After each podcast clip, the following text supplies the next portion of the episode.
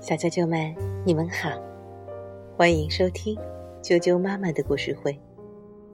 我是艾佳妈妈，今天给大家带来的故事名字叫做《抱怨的金鱼》。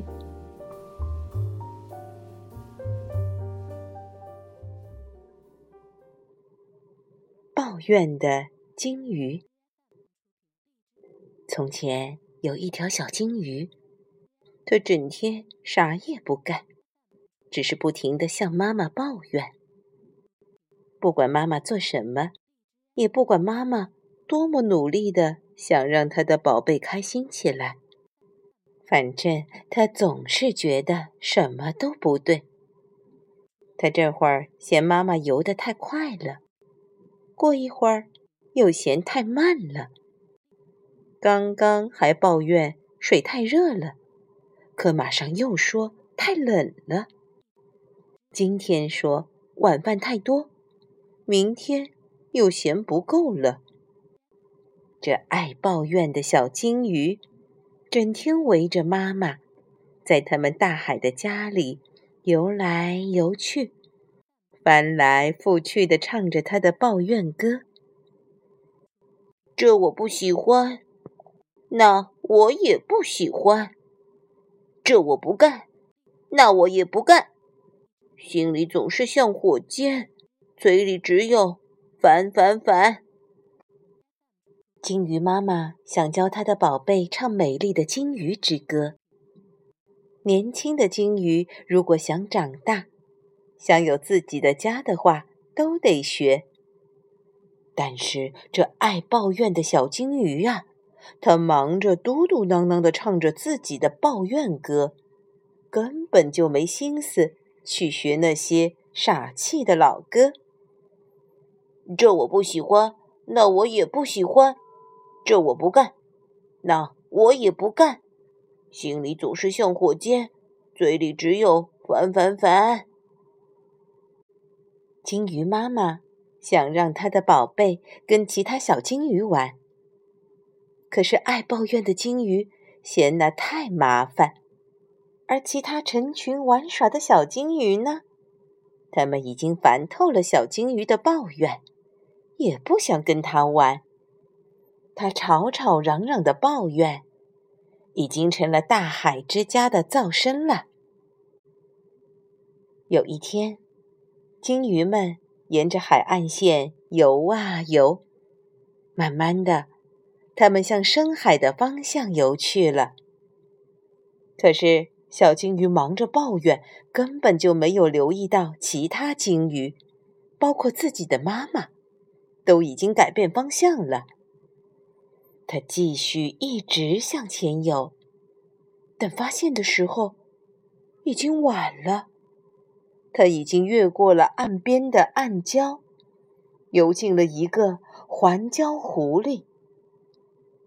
而这时候，潮水正在退去，环礁湖里的水慢慢的越来越少了。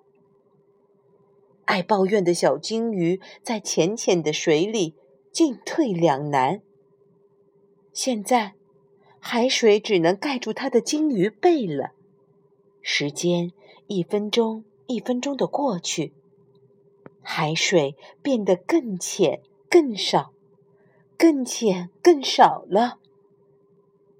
他该怎么办？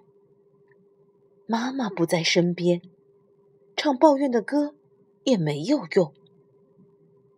这时，在他金鱼记忆的深处，他听到了那最美丽的声音。他听着，试着把这美丽的声音唱出来。开始的时候。歌声很轻，可是他越是试着去唱，歌声就越响亮。很快，他就唱出了一首美丽的歌，一曲最美的金鱼之歌。歌声越过水面，越过暗礁，传到远处的深海。一直传到了妈妈和其他鲸鱼游泳的地方。金鱼群听到了年轻鲸鱼的呼唤，都掉过头来向暗礁游去。它们一边游，一边从水面高高的跳起，落下，然后又跳起，又落下。它们不停地跳起落下，巨大的波浪一直向前涌啊涌。等到达暗礁，它们停下来，静静地等待。巨大的海浪涌过石头。环礁湖里的水越来越多，越来越多，直到最后，水满起来了。小金鱼可以越过暗礁，安全地游回来了。它的金鱼群正在暗礁的这边等着它呢。大家护送他回到了深深的海洋中的家。妈妈对自己的宝贝充满了自豪，她轻轻地说：“现在你终于知道我们美丽的鲸鱼之歌的力量了。”